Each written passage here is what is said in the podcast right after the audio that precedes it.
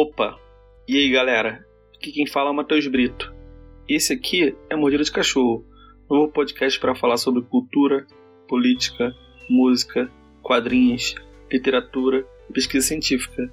O objetivo desse podcast é ser um espaço plural para conversas e debates. E nesse episódio eu conversei com a minha amiga Nani Medusa, que é tatuadora, grafiteira e baixista. Conversamos sobre feminismo, hardcore e comunismo. Espero que gostem. E aí, Nani, se apresenta aí pra quem não te conhece, cara. É, oi, gente, me chamo Nani Medusa, eu sou tatuadora da Zona Oeste do Rio, mas eu também atendo em Floripa, São Paulo, Brasília e no México. Sou grafiteira, faço parte da Homocrio, que significa Mulheres de Opinião, então sou mulheres presas do Rio de Janeiro. Sou baixista e back vocal do Foquismo, que é uma banda de hardcore também da Zona Oeste do Rio, desde 98. Sou bióloga e sou bastante coisa. a gente vai se virando, mas no momento sou tatuadora e também dou curso para tatuadores. Então, essa é a minha profissão atual. Muito, muito foda, tudo que você faz é interessante pra caralho. E eu tava me recordando de quando foi a primeira vez que eu te vi e a primeira vez que eu soube a seu respeito foi em algum show em Realengo, lá na finada garagem de Realengo, que tinha lá perto do Presunic, da Lona Cultural. É, você tinha uma outra banda, né? Qual era o nome da banda? Que eu nem, não me recordo. É, isso já tem muito tempo.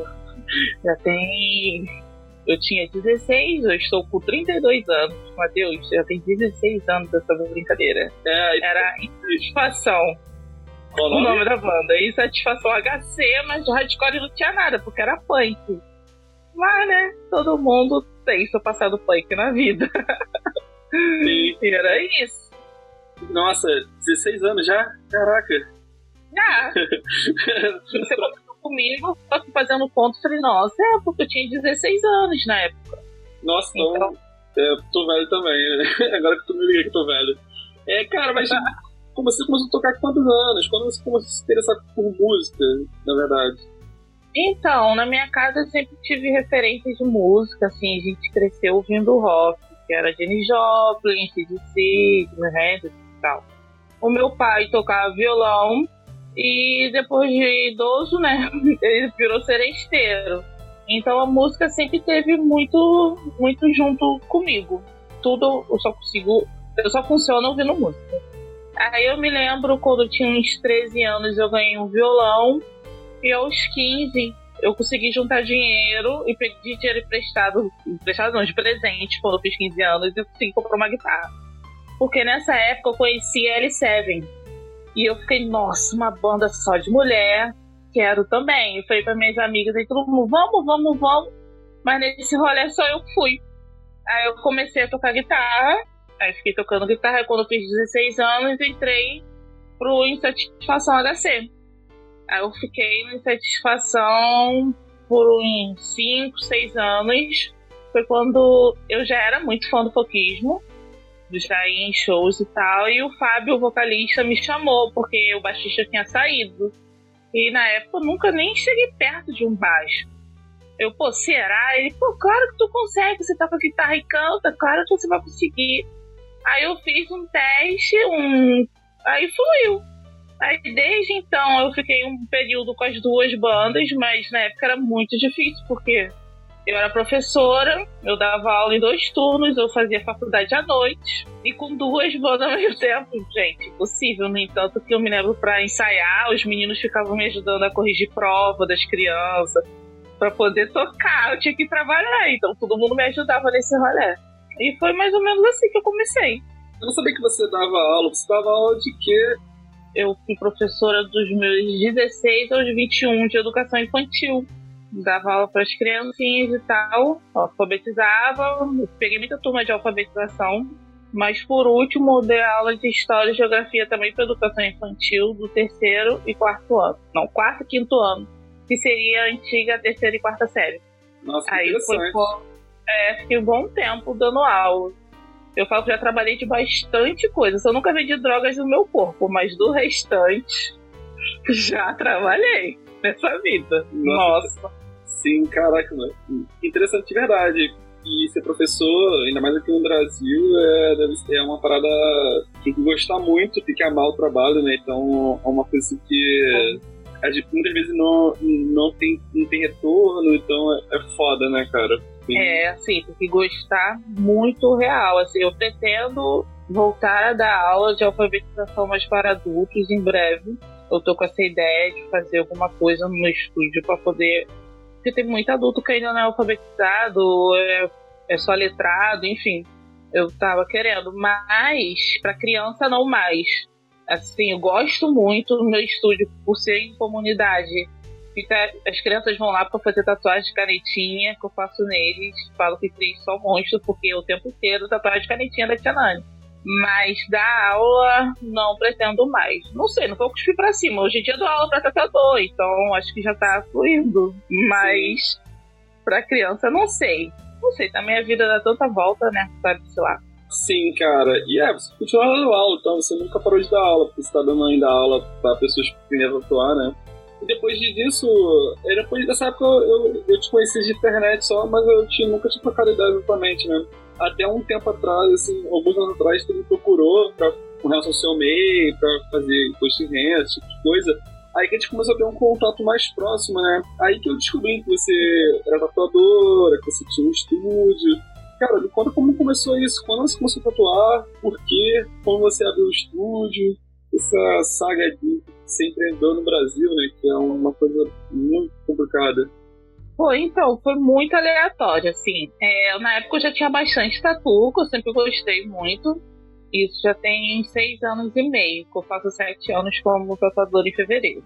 Aí uma colega abriu um estúdio em Copacabana e perguntou se eu queria tatuar, porque eu sempre desenhei. Porque na época ela era casada e o cara não queria que ela tatuasse homens. Enfim. Aí eu falei, ah, será? Nessa época, eu estava finalizando a faculdade, estava fazendo estágio na Polícia Civil, na área de perícia criminal, e eu era gerente imobiliária na Barra da Tijuca e morando em Padre Miguel.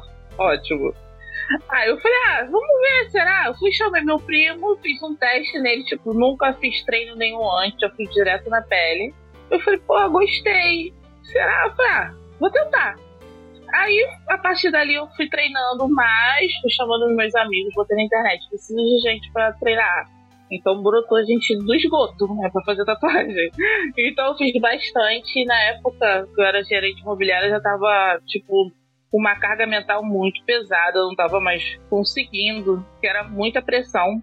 Aí eu finalizei o meu estágio, eu precisava 10 horas para pegar o, o diploma. E o estágio também não era remunerado, então dava para ficar.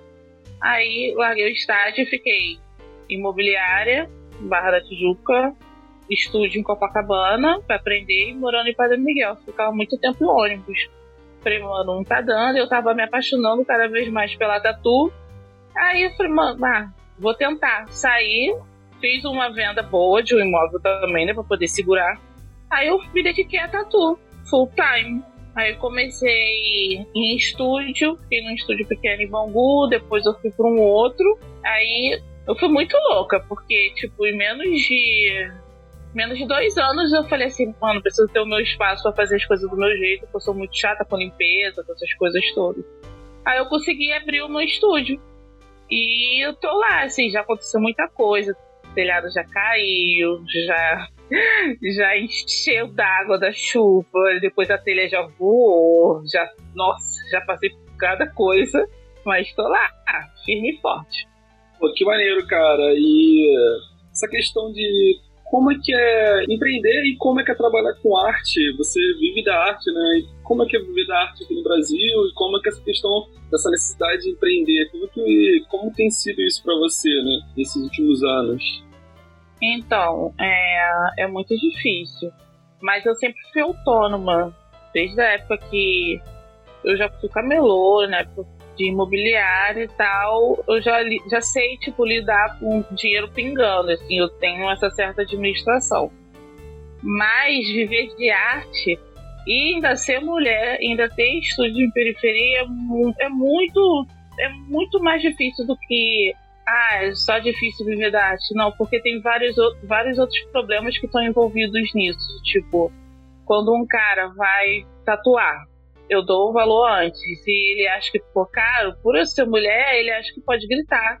Já teve casos, o cara gritou, mano, ou tu vira e vai embora, ou tu vai levar uma, uma porrada. E ninguém pode gritar contra a pessoa dentro do espaço dessa outra pessoa porque discordar de um valor.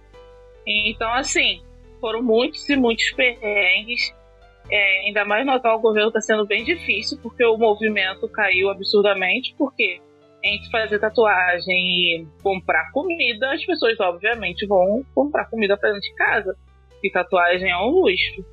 E empreender, lidar tipo com dinheiro, eu tenho que atender, fazer a arte, é, fazer a parte financeira, responder as pessoas da internet, divulgar o estúdio na internet, porque se não tiver divulgação não tem nada, até porque o meu estúdio fica mega escondido, mas é fácil de chegar, mas é escondido, então tem que divulgar bastante. Então, fazer essa mil função em uma é muito complicado, porque a gente chega em casa não descansa, porque a cabeça fica, nossa, eu tenho que fazer tal coisa, eu tenho que planejar isso, eu tenho que executar, tenho que pegar a documentação para dar pro Matheus fazer imposto de renda para eu pagar multa. E assim, mas é muito gratificante. Eu não me vejo hoje em dia fazendo outra coisa, porque meu grande pro problema por ter tantas profissões é não conseguir ficar parada no mesmo local. Então, hoje a arte me leva para qualquer lugar que eu quiser ir, eu posso ir tatuar. Eu acredito que todas as profissões que eu tive serviram como base para eu ficar tatuando nesse momento. Porque assim, quando eu fui camelô, eu consegui desenrolar muito com as pessoas. Então, se eu quiser tatuar em Tocantins, eu vou entrar em contato com alguém, vou desenrolar e vou conseguir tatuar lá.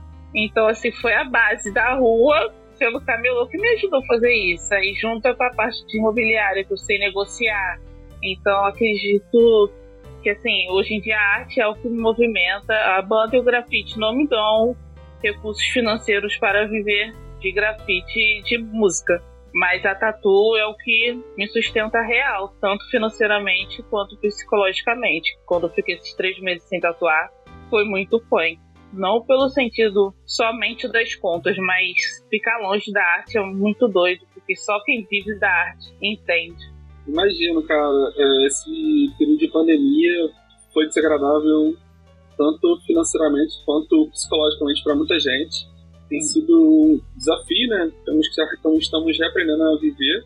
E imagino que com a arte esteja sendo bem mais difícil. Tá tendo esse. Eu vi quando você é, reabriu o estúdio, começou a fazer, vi que você também fazendo, mostrando que tá, tá toda a segurança, material descartável, tá toda coberta, né?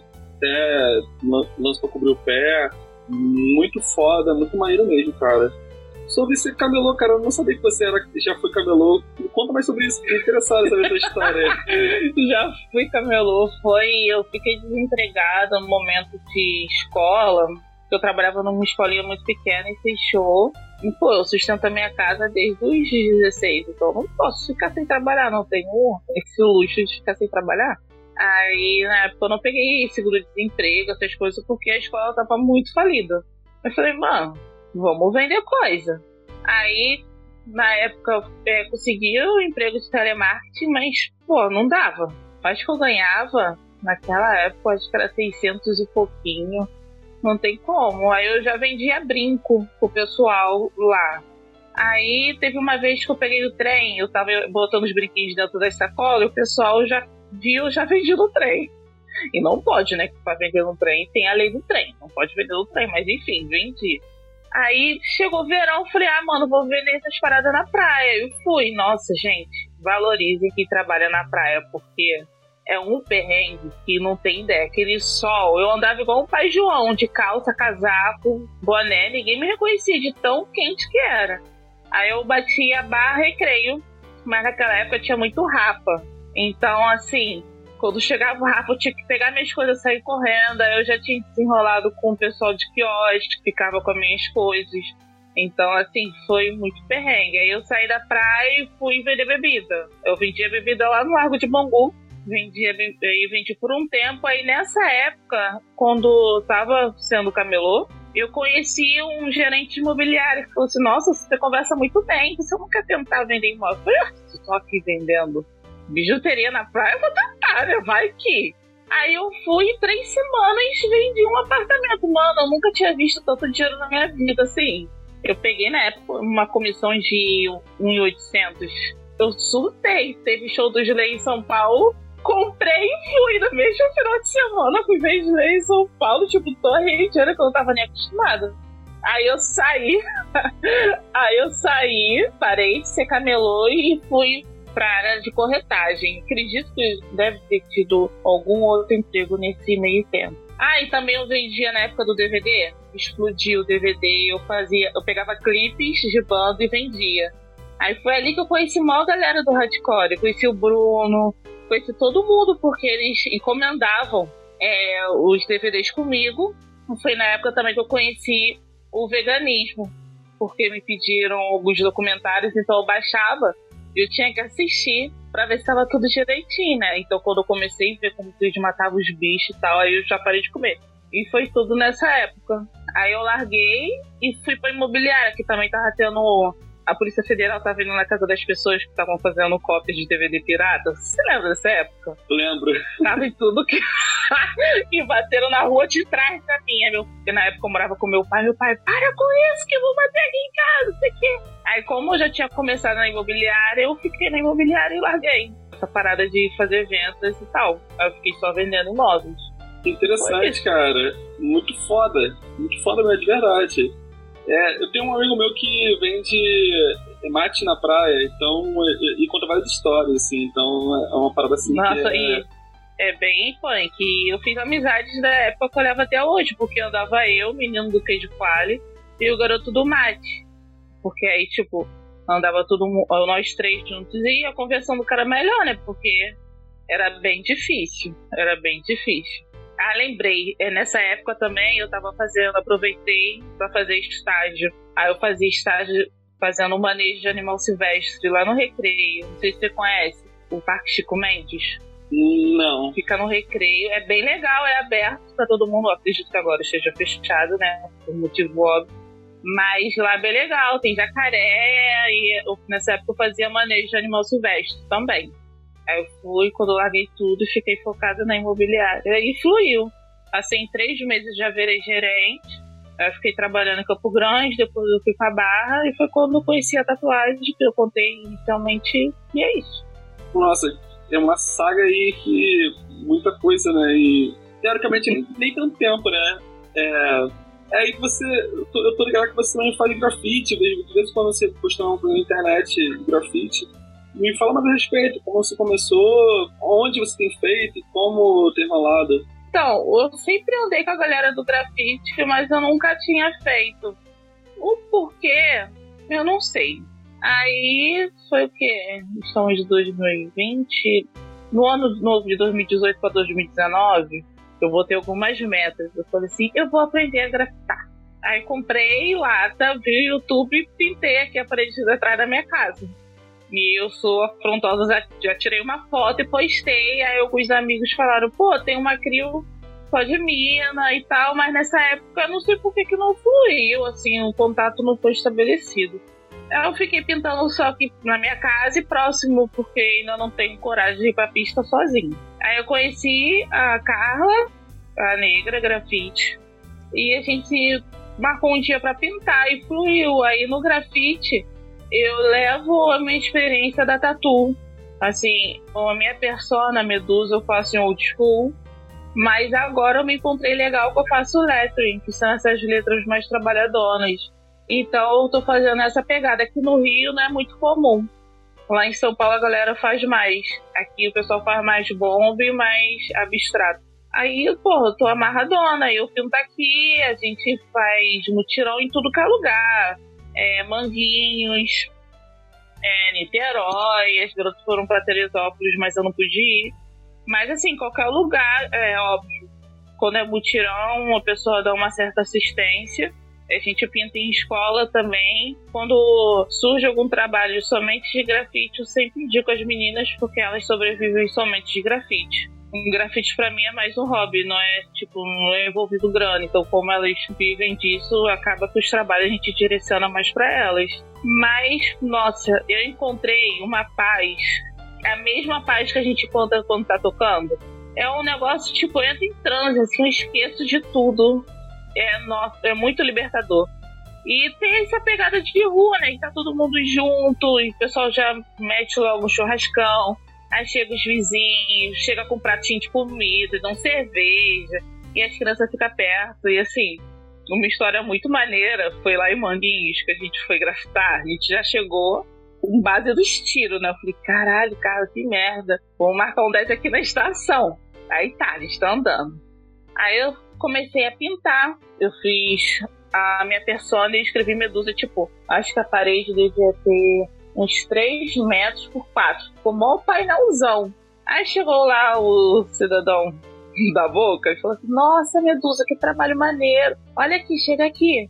Isso aqui tudo é pra você, você pode escolher. Ele montou uma banquinha com todas as drogas possíveis e falou assim: Tu pode escolher. Aí eu falei: Não, irmão, obrigada. Eu só tem essa cara de vida louca, mas eu não uso nada não. Mas, pô, obrigado, né? Beleza.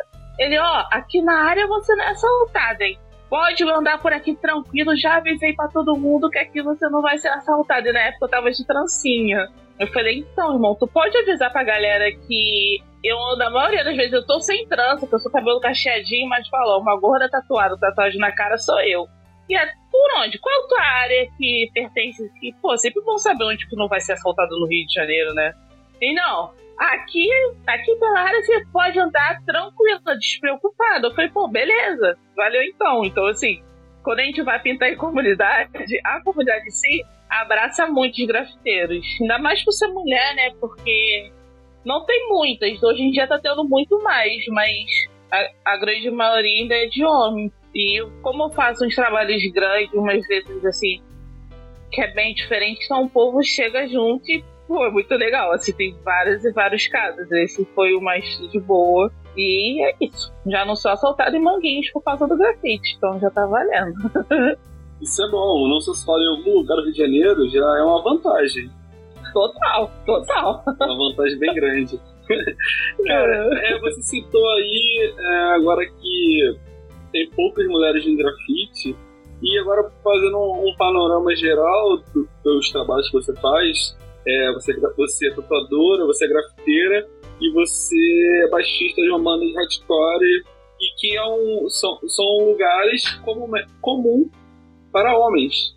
A gente vê poucas mulheres nesse, em todos esses ambientes.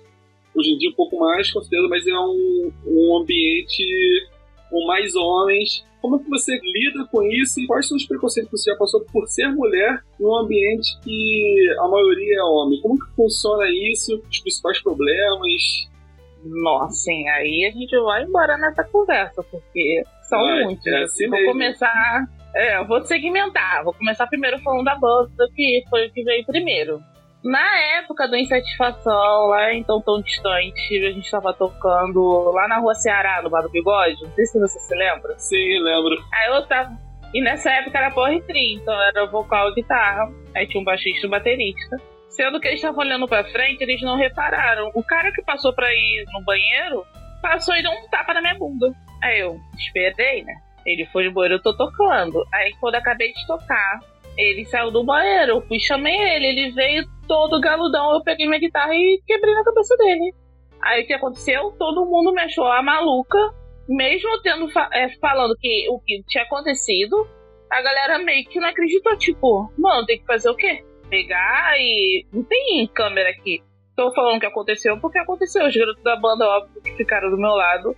Mas o dono do bar meio que pensou duas vezes. Foi, pô, quão aleatório seria de dar uma guitarrada na cabeça do cara assim? Então, assim, o tempo todo a gente tem que estar tá mostrando, provando que a gente é capaz. Naquela época tinha pouquíssimas minas, hoje em dia tem muito mais. Pô, eu fico muito feliz. Volta e meio eu recebo mensagens da galera que tá começando que, tipo, viram vídeos do foquismo ou da insatisfação pela internet, pelo amor de Deus, não procure vídeos de insatisfação, que é muita vergonha pra pessoa. Mas me chega e fala comigo, assim, que eu servi como como inspiração para realmente chegar e tocar. E a desconstrução é diária, né? Assim, com o tempo, é, os garotos vão se desconstruindo. Eu também, porque naquela época eu não, não sabia nem da existência do feminismo. Eu falo que o feminismo foi que me salvou de muitas coisas, mas naquela época a gente não tinha isso, não, não tinha. É, a consciência do conceito. Eu já era feminista sem saber, minhas atitudes já eram, mas eu não sabia, enfim, da existência. Então, da banda, assim, já teve o local Plant Music. Aí eu tô tocando. Aí os garotos, todo mundo regulam seus próprios instrumentos. Aí eu tô regulando o meu, vi um cara falou assim: ah, deixa que eu regulo pra você. Eu falei, não, obrigada, já sei. Ah, não, mas eu regulo. Eu falei, não, eu já sei, obrigada, é porque tá muito sujo pra você tocar esse efeito. Eu falei, mas então, é porque eu gosto? Ah, mas não fica bom, né, mulher tocando assim? Eu falei, mas então, não te perguntei nada, meu anjo. Só deixa regular e tocar. E assim, é assim entre esse local e vários outros. Tipo, não tô acostumada. Ah, tem amplificador. Pô, os garotos, às vezes o magrelo também, não aguento. Não, tipo, quando eu ia pegar para ajudar, tipo, ah, mas mulher não pode fazer isso. falei, irmão, deixa eu te falar. Se eu quiser, eu posso fazer. Se eu não quiser, por mim, se você quiser me pegar no colo e me levar lá, tá ótimo. Zero esforço. Mas se eu tô vendo alguém precisando de ajuda, por que, que eu não vou ajudar? Então, assim, é muito doido. Eu acredito que com o tempo as novas gerações é, já vão vir com uma mudança, mas a galera da antiga, a gente passou por perrengue. E assim, esse caso, teve casos tipo, ah, mas. Pô, já teve uma treta com uma banda grande, porque eu não vou citar nomes, que o pessoal gosta muito. A gente tava tocando, foi lá no Teatro de Ceia. Aí acabou o show, eu fui pegar o meu contrabaixo, e ficou lá no camarim. Quando eu entrei, o cara falou assim: ah, porque mulher no hardcore é pra pegar instrumento é pra pegar homem.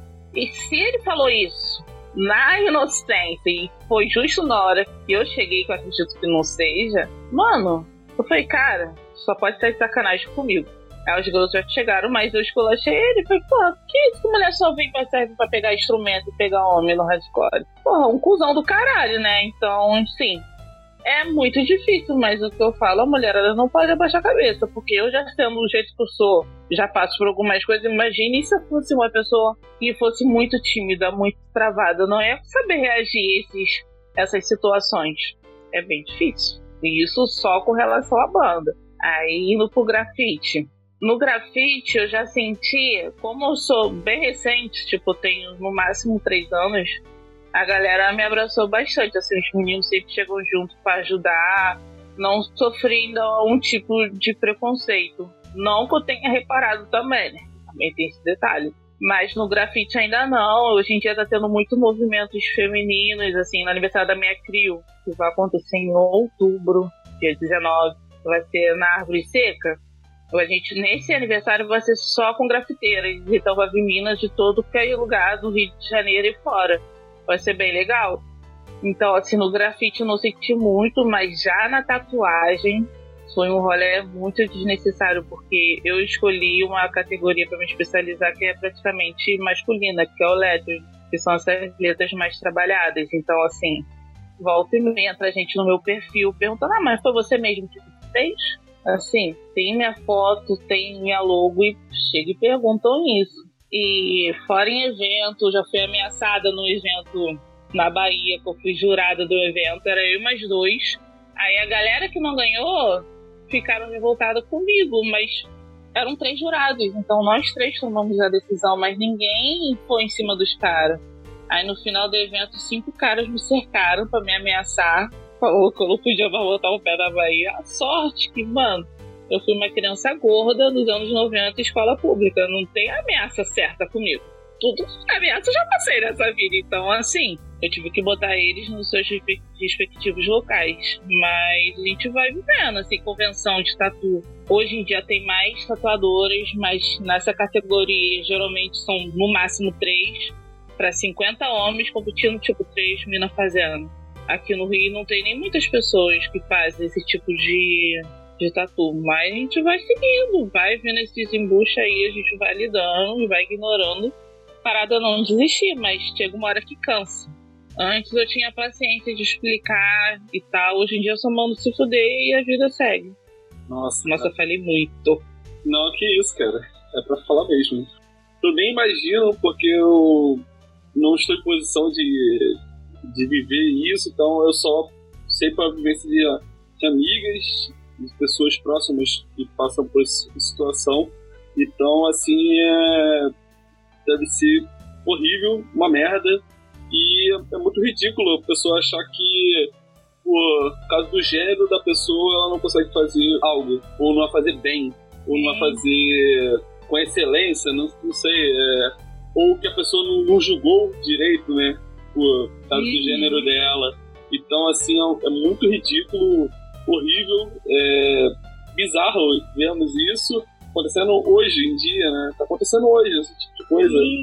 De vez em quando a gente vê algum caso desse tipo de discriminação, mas, por exemplo, espancamento de travesti na rua, esse tipo de coisa que. Hum. Então, é, é algo que tá tem acontecido, que tá acontecendo hoje, pessoas morrendo e sendo agredidas por ser, o, por ser diferente, né? Então, assim, é, é. muito bizarro. Muito... porque a gente tem que provar duas, três, quatro, cinco mil vezes que somos capazes de fazer qualquer coisa. Assim, cansei de estar em evento, é, minha pele passar e a pessoa perguntar quem foi o tatuador. Aí a pessoa fala, não, foi a Medusa. Ah, não, mas isso não é trabalho de mulher. E tipo, ué, mas por quê? Igual categoria feminino. Assim, mano, pra que botar uma categoria feminina? Em 2020, enfim. Aí foi até ano passado, 2019. Aí eu fiz um trampo grande e falei assim: ah, tá muito bonito, mas não vai ganhar porque mulher não faz tatuagem grande. Aí eu falei assim: eu acho que eu sou um elefante voador.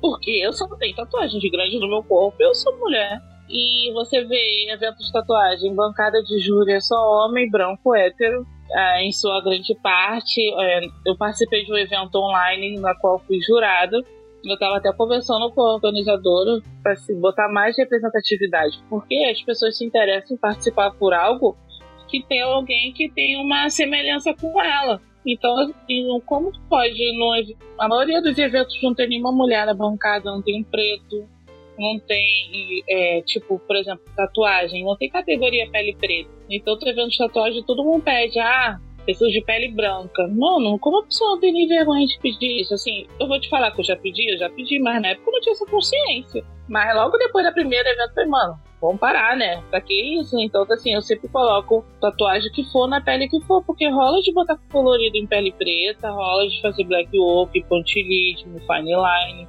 Então, assim, são uma desconstrução que a gente, é necessário fazer. A gente não pode mais passar pano por algumas situações, porque o, o, nosso machismo, o nosso racismo é muito estrutural e se a gente não quebrar isso aos poucos, é muito difícil. Por exemplo, a minha banda é uma banda comunista, ok.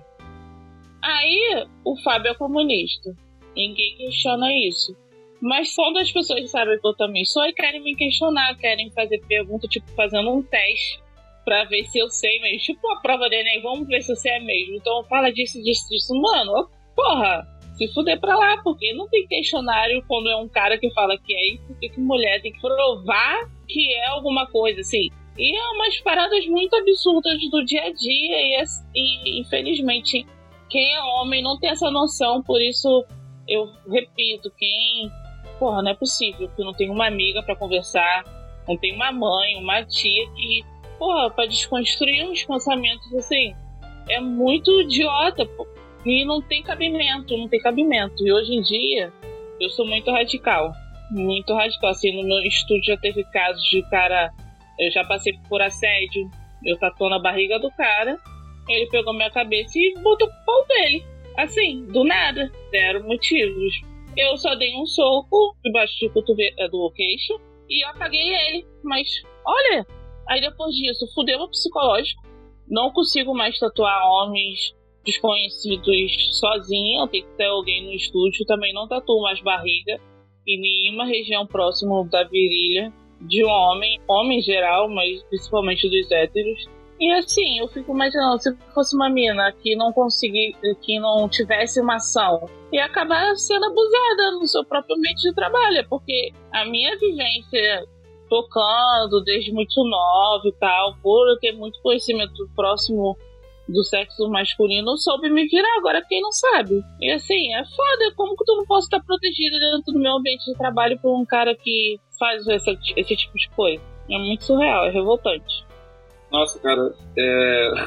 tenho nem palavras para para falar sobre isso, cara, que é muito inacreditável isso, assim, é uma parada assim surreal. Como é que isso tá, aconteceu? Como é que eu, a pessoa tem coragem, pode estar tentando submeter alguém a, a fazer algo que a pessoa não deu consentimento, né? Então... Sim, eu tava só exercendo a minha profissão, eu estava tatuando. Eu não tava encostando em nada, e mesmo se eu tivesse, não, não é motivo para isso. E eu fiquei. Essa foi minha reação, eu apaguei o cara, aí chamei os vizinhos, eles tiraram, mas eu fiquei tão nervosa eu fiquei sem tatuar por um mês e pouco, assim, eu, não, eu fiquei muito, muito sequelada depois disso, a balada. Nossa, cara, bizarro, cara, e é uma coisa que eu espero que não aconteça, que não aconteça mais e que, nossa, é, é, não tem nem como descrever isso, como pensar nisso e não, sei, não seria como que você conseguiria ficar de boa com relação a tatuar outros homens, porque se, se eu estivesse no seu lugar eu ia ficar traumatizado, assim, ia ficar, caramba, que situação merda, que bizarro, assim, né? Nossa, cara. Sim. Mas... Muitas minas tatuadoras não tatuam. E é isso, tipo, tatuo o braço, tatuo perna, não tatuo barriga, assim. E eu explico para meus clientes, eu faço, óbvio, um breve resumo, não conto tudo, toda a história. Mas eles super entendem e é isso, tipo, prejudicou meu psicológico pra caralho. Mas muita coisa, demorei muito para voltar a tatuar. E, e sabe o que é engraçado? A maioria dos meus clientes são mulheres. Mas no Instagram, 65% das pessoas que me seguem são homens. Então eles veem meu trabalho, admiram meu trabalho, mas não tatuam pelo fato de eu ser mulher. E somente eu acho por isso. Eu acho que não é pelo, pelo preço que eu cobro nem nada. Mas aí entra naquele critério, tipo, ah, eu quero fazer, mas eu não confio nela para essa mulher, mesmo fazendo estampas grandes. Então, tipo, é meio que um ciclo sem fim. E a gente vai levando. Nossa, cara, tem muita coisa para ser mudada você tá em linha de frente aí para combate a isso, né? Você é uma pessoa tem seu próprio estúdio, você você é empreendedora, você tra você se sustenta, faz diversas atividades, então você com certeza você é inspiração para muita gente. É uma pessoa que para se admirar pela sua garra, por tudo que você tem feito, assim, e é muito incrível mesmo, de verdade. Cara, durante o bate-papo você citou, né, que você faz parte de de crew, né? E então, pelo que você faz parte de mais de uma crew, então quer falar um pouco a respeito de como é que é? Sim, já ia esquecer, gente. As garotas iam me arrasar. Eu faço parte da crew de grafite, que é o crew. E também eu faço parte da Pretosas, que é um coletivo de mulheres pretas tatuadoras do Brasil todo. Então são minas de, de todos os locais que fazem vários estilos diferentes.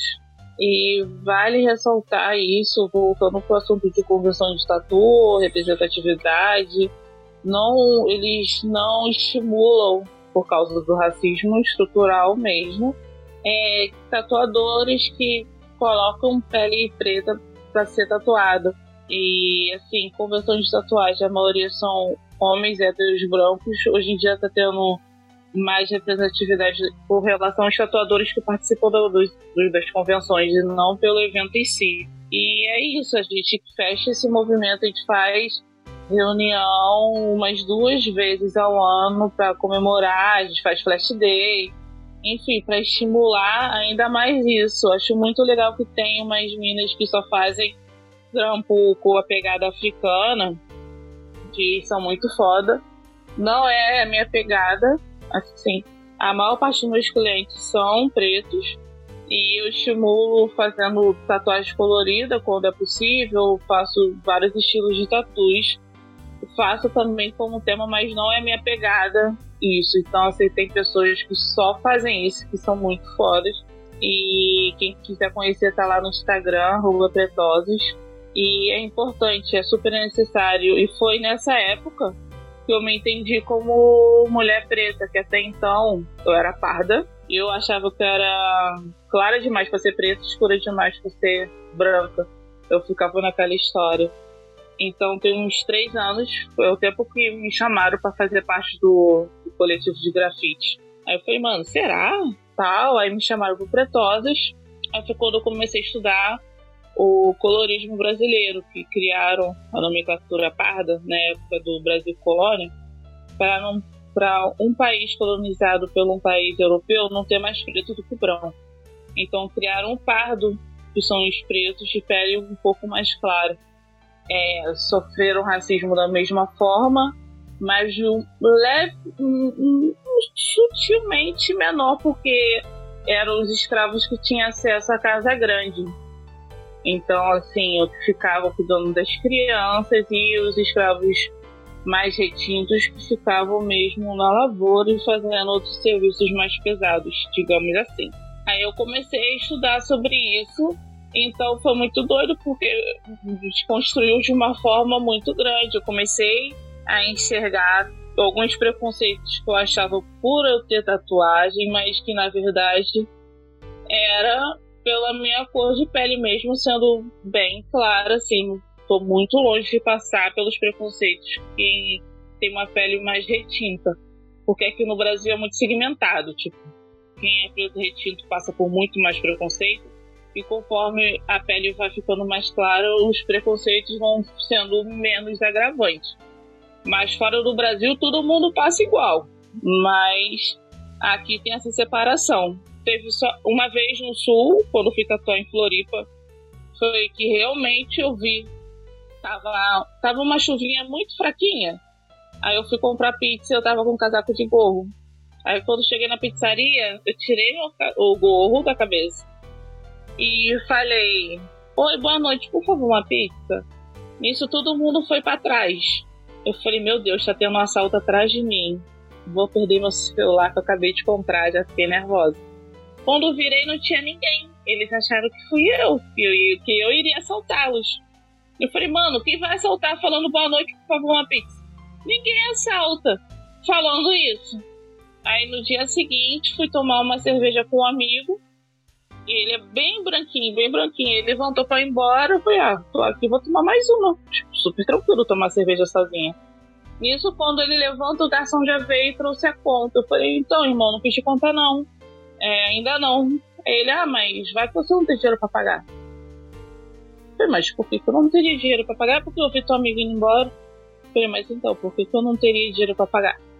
E isso, tipo, ele quis dizer que o meu tom de pele não seria possível ficar naquele estabelecimento bebendo, porque não ia ter dinheiro para pagar.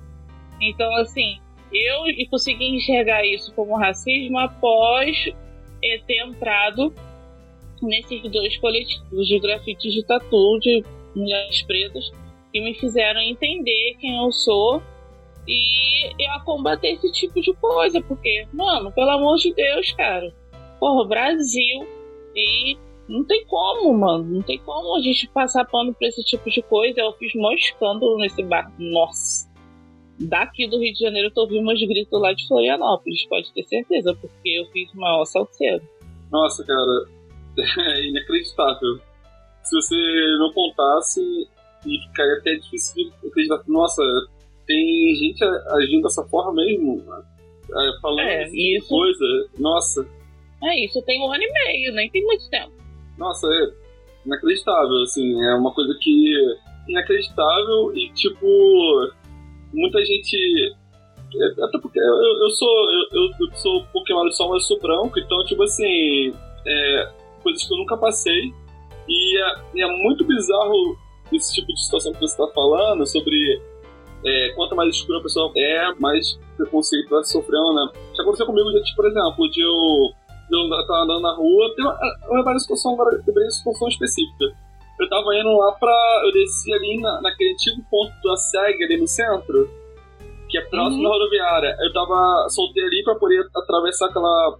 aquela, aquela, aquela rua ali para poder pegar um ônibus naquela rodoviária que tem atrás da rodoviária Novo Rio, para pegar um ônibus pra Zona Sim. Sul. Ela tava ali, tava de mochila, tênis, bermuda e boné. Tava assim, normal, assim.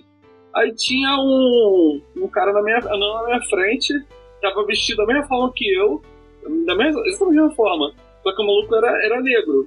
E aí tinha um policial lá na frente, o policial parou o cara pra ver, pra ver o que tinha na mochila dele, mas não me parou. Eu passei direto, tá ligado? E eu olhei assim e falei, caralho, por que o cara não me parou, tá ligado? Tipo assim, é, são umas coisas que a gente começa a reparar que é muito desagradável isso, cara. Por que parou o cara? Por que não me parou? Uhum, exatamente. Assim, é, é, é, muito ridículo, é horrível. Já algumas vezes, já, tipo, é, nos últimos anos eu trabalho, trabalhei tipo, na Barra, Zona Sul e tal. Então é comum você parar pra almoçar em um restaurante que nem, é, nem é caro, né? Porque, até porque eu sou uhum. pobre, então assim, eu não vou parar num restaurante caro pra caralho. Então, tipo assim, eu vou parar num restaurante pra almoçar. E, por exemplo, vou parar num restaurante lá no Flamengo pra almoçar, um restaurante preço ok, assim, pra pagar. Tu olha em volta, não, só tem gente branca sentada lá pra comer. Então, eu pensei, cara, será que qual é o problema? Isso aqui, isso aqui é bem esquisito.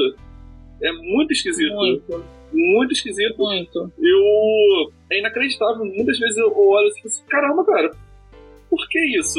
É, será que essa separação é porque pessoas, as pessoas negras não gostam de comer aqui? Ou porque tem alguma barreira aí, né? De acesso, de.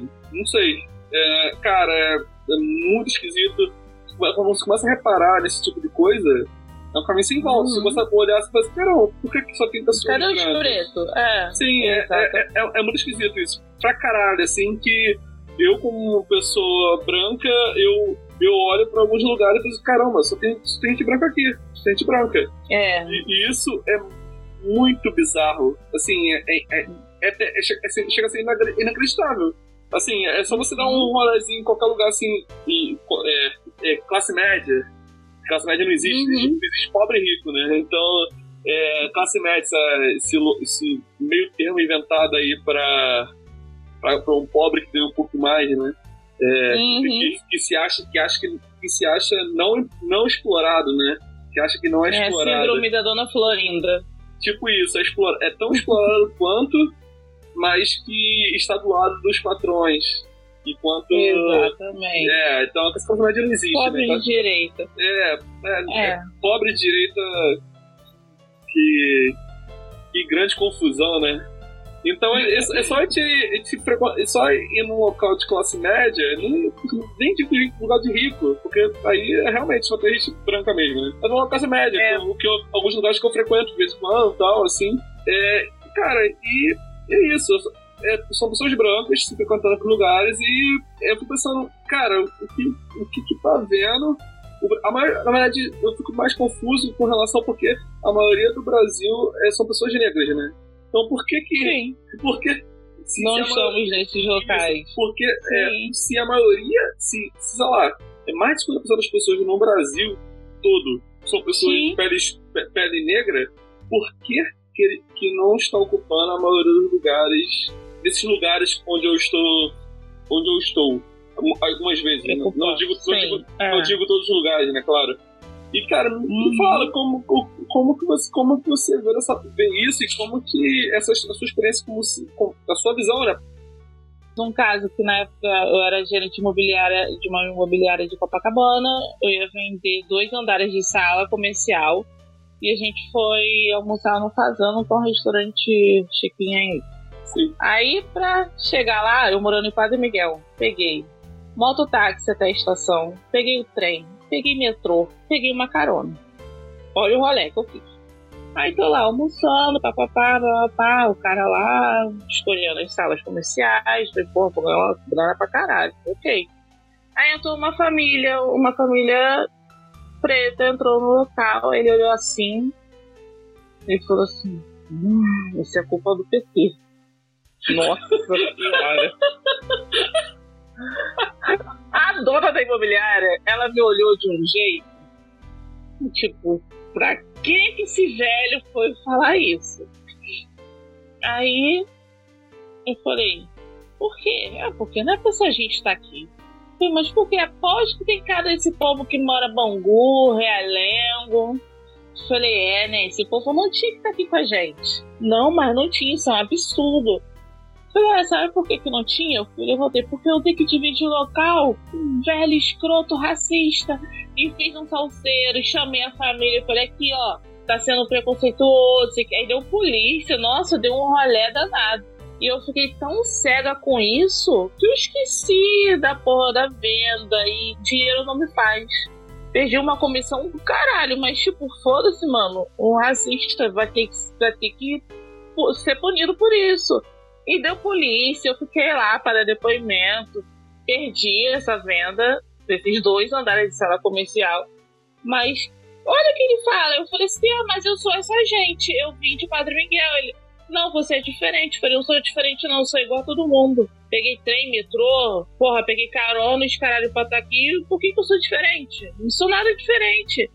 Eu, e assim, e olha, olha que absurdo. Aí fazendo uma ponte com um tatu, a convenção, quando eu vou em Floripa, é uma convenção muito boa, independente das coisas que acontecem lá dentro. Mas de mina preta só tinha aí mais duas. Da convenção inteira. Até de convidados, assim, de pessoas que estão indo. No entanto, que a gente tirou uma foto das três que as únicas que tinham cabelo cacheado e crespo da convenção inteira. Então, assim, por isso que eu falo, é, os pretos têm que dominar, pô, tipo, tem que, a gente tem que ocupar espaço que são os nossos espaços, assim. E só dessa forma, mano, eu não sou pacifista. Não sou nada pacifista. Para mim, as coisas, ah, vamos resolver abraçando a lagoa, para mim, porra, não funciona. Então, mas eu sei que as pessoas em si são muito mais tranquilas, mas eu fico extremamente nervosa. Eu fico cega quando esse tipo de coisa acontece. Eu esqueço, assim, se eu tiver que perder dinheiro por causa disso, eu perco, porque eu não vou deixar passar impune esse tipo de gente. Que a parada não é você não ser racista, você tem que ser antirracista. Entendeu? Assim, né? Ah, eu não sou, então tá bom, tô fazendo o meu, mas não. Se você vê algum caso, você tem que chegar e você tem que falar. E, pô, e sendo mulher ainda, e chega o cara, vai querer gritar, mano. Ah, eu não deixo, não deixo. Eu acho que minha mãe fala um dia eu vou levar uma sua na rua, mas enquanto isso não acontece, eu enfrento. Eu não tô nem aí, porque se abaixar a cabeça é pior, que é aí que o racista se prevalece. Assim, já cansei de deixar de atender pessoas que o cara foi lá com o amigo para pedir orçamento pro amigo, o amigo é preto, o cara falou assim: ah, a cor da tinta tem que ser branca, né? E ele não tem que nem tatuar. Se ele fechar o olho, tu não vai enxergar ele aqui. Mano, Falei, sou racista do caralho. Falei, como você é amigo de um racista desse? É brincadeira. Falei, não é brincadeira. Que brincadeira é essa em 2020? Porra, uma coisa. Ah, eu não sabia, mas anos atrás, pô, hoje em dia, pô, tem tudo aí. Isso é racismo, é inadmissível. Eu fico muito nervosa. E então, quando tem local que é pra ocupar as pessoas têm que ocupar e as pessoas vão ter que respeitar, vão ter que respeitar o cabelo dos outros, o cabelo black, as pessoas têm mania de botar a mão no cabelo das pessoas. E é porque eu não vejo reality show falar que teve problema no Big Brother Brasil, que viram um pente, o pente garfo, que é um símbolo de resistência, também é um pente que mais é, que ajuda quem tem cabelo crespo a pentear e tal. Aí teve preconceito, mano, tá na televisão e não teve punição. As, as coisas continuam do jeito que continuam, mas uma hora a gente tem que brecar isso. E tá aí, policial perseguindo, matando quem é preto. E são policiais que, em sua grande parte, também são pretos, mas não justifica que isso aí já vai entrar no outro rolê que eu acho que não, não é o momento desse podcast. Mas, enfim, é muito complicado. Todo dia é um dia diferente, todo dia é uma batalha. Nossa, cara, é realmente é impensável esse tipo, esse tipo de brincadeira, né? Brincadeira, entre aspas. Né? Isso não é brincadeira, esse tipo de comentário.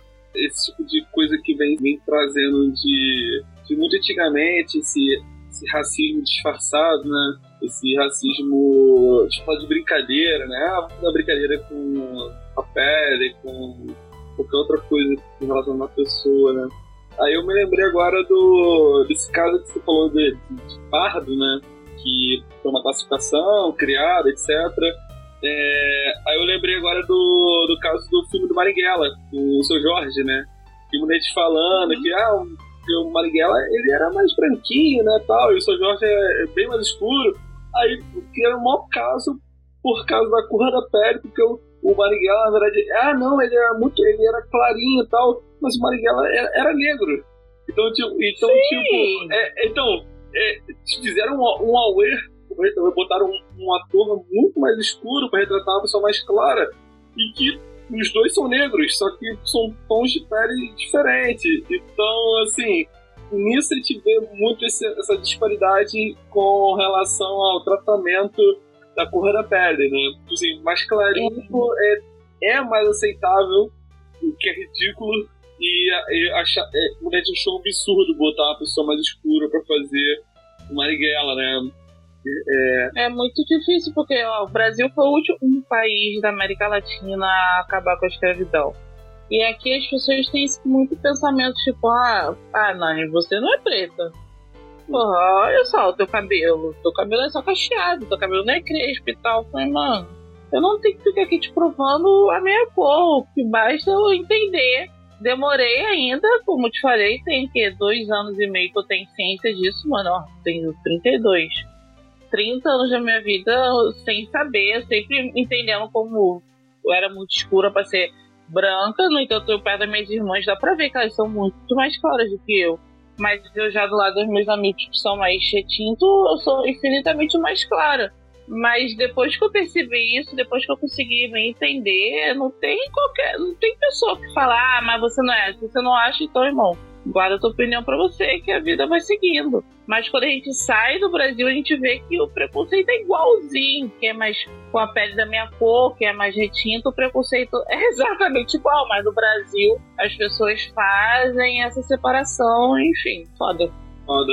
E pegando o gancho que falando sobre Marighella e sobre o foquismo, é, e no caso puxar para o comunismo. Como que o comunismo chegou na sua vida, cara? Porque é, você citou que você é comunista e o Foquismo é uma banda comunista. Como que, como que funciona isso na vida? Porque, porque eu me identifico, então como Sim. é que é isso para você? Cara, é muito louco, porque na época eu comecei com insatisfação, foi quando eu comecei a estudar política. Mas eu não me entendi ainda como um comunista. Eu não me entendia na real como nada, eu só não estava gostando da forma que as coisas estavam indo. Nessa época eu entrei para o movimento revolucionário brasileiro, da sede daqui do Rio, e em pouco tempo, talvez uns quatro meses, eu virei vice-presidente. E a maioria das pessoas eram anarco, mas, enfim, eu estava lá no meio e tal. Eu comecei a estudar, estudar, estudar. Porque é, o estudo é contínuo, porque é muita informação.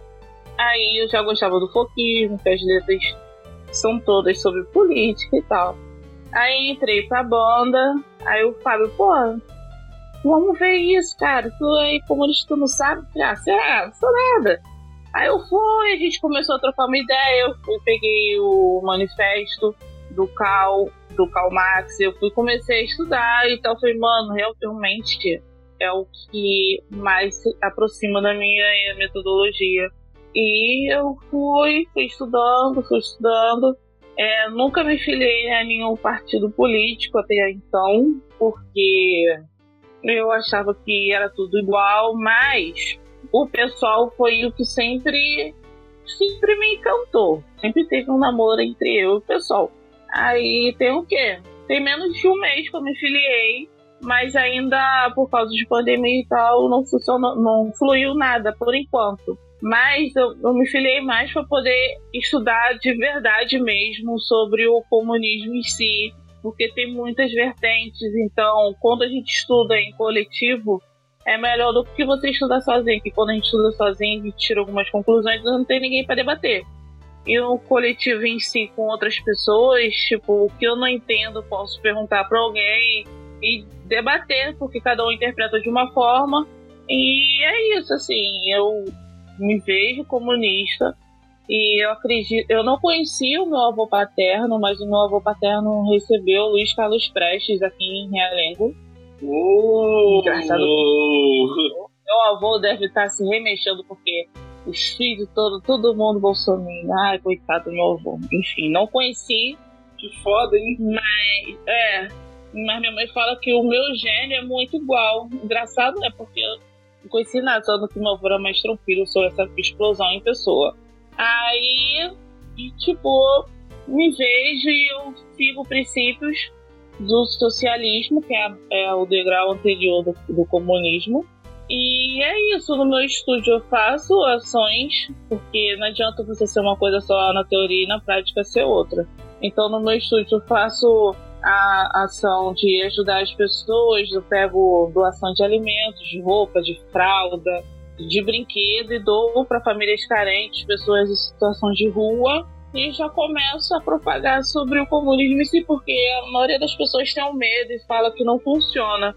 Mas o capitalismo está funcionando? Não está funcionando. Então, como tu vai falar que o comunismo não funciona se nunca tentou? Ah, mas o PT. Mano, o PT não é comunista. Se foi alguma vez na vida, mas não é mais. Não é mais. É mais pro populista, assim. Mano, Tá, o que o PT fez na nossa vida de tão ruim assim? Que, ó, minha vida melhorou dessa. Eu consegui comprar um imóvel, eu consegui fazer várias coisas. Eu fico pobre falando mal de PT e com, fazendo faculdade, casa de PT, enfim. Mas o capitalismo não tá funcionando, né? A gente vai aguardar, vai chegar uma hora que entrar em ebulição e, e vão ter que ir para qualquer outro caminho que tá mais do que evidente que o capitalismo não está dando certo, desigualdade social. É, as pessoas, os alimentos durante a pandemia aumentaram de preço absurdamente e os ricos ficaram muito mais ricos e os pobres cada vez mais pobres, como diz as meninas, o grupo de axé, as meninas. E cada vez mais rico e o pobre cada vez mais pobre. E, e tá aí. E foi isso, assim. Agora eu voltei a estudar mais, peguei é, estudando mais através de livros, para ter uma base. Porque né, a gente não tem que falar as coisas só por achar, porque eu acho, porque eu penso. Não, a gente tem que ter uma base teórica. E eu gosto muito de política. Minha mãe fala que desde 5, 6 anos eu tava vendo horário político, mano. E não é porque só tava passando aquilo, eu parava de brincar para poder assistir, porque eu gostava.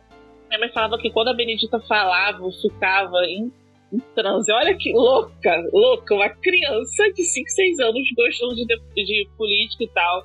Então é uma coisa que já tá no meu DNA, mesmo não tendo conhecido meu avô. Mas tô aí fazendo valer as coisas que ele fez, né? Nossa, que foda, cara. É, falando em Benedita, a família da Benedita eram meus vizinhos, cara. Eles moravam lá, onde, é. minha antiga casa, a, a família deles morava, uma parte dela morava do lado da minha casa, é tudo em Guadalupe, na verdade. Uma galera, uma família dela mora aqui em Guadalupe. Então, assim, eu, eu era vizinho de uma parte da família dela, e de vez em quando ela ia lá, e dia das crianças ela aparecia lá, levava brinquedo pra criança lá da rua, daqui da rua, né? Na verdade, não na, eu não moro mais nessa rua, mas agora moro, ainda moro em Guadalupe. É, então, assim, já, já vi algumas vezes, então realmente a Benedita é um grande exemplo aí de uma pessoa íntegra, né? uma pessoa que está na política Sim. aí, está levando uma, levando uma bandeira aí interessante para olhar para frente e ter uma esperança, né? Uhum. É, muito fora, cara. Assim, nossa, tudo que você falou muito incrível e muitas coisas tristes que só nos fazem repensar, me, me faz repensar e certeza vai fazer repensar pessoas que estão ouvindo sobre atos que é, amigos e, colegas fizeram, é, comentários sobre atitudes, muita coisa para repensar. E, cara, muito incrível mesmo. Muito obrigado por, por seu tempo e por esse espaço que você está dando pra, na sua agenda, né? Que você é muito tarefada, uma pessoa muito tarefada. Cara, dá um recado final, fala aí onde vocês podem te encontrar e, e é isso.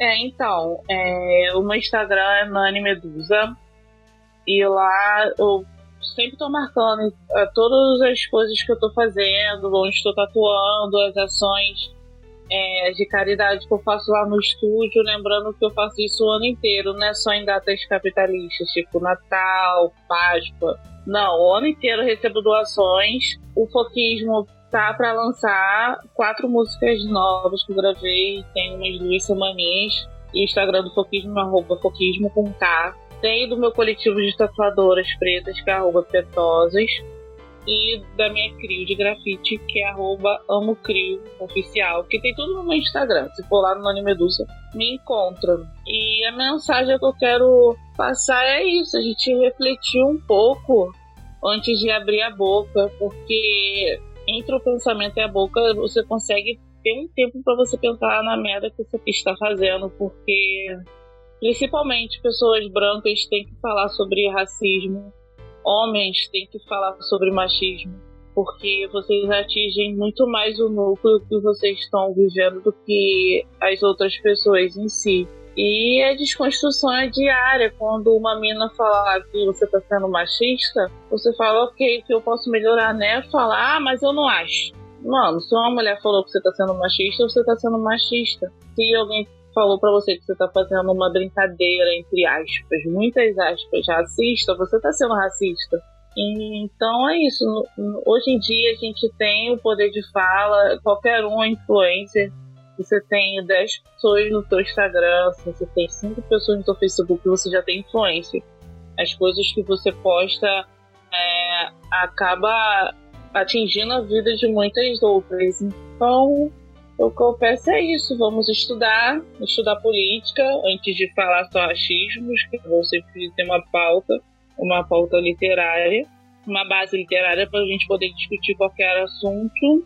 E é isso, fogo nos racistas e vamos seguindo. Muito foda, cara. Muito obrigado de verdade, cara.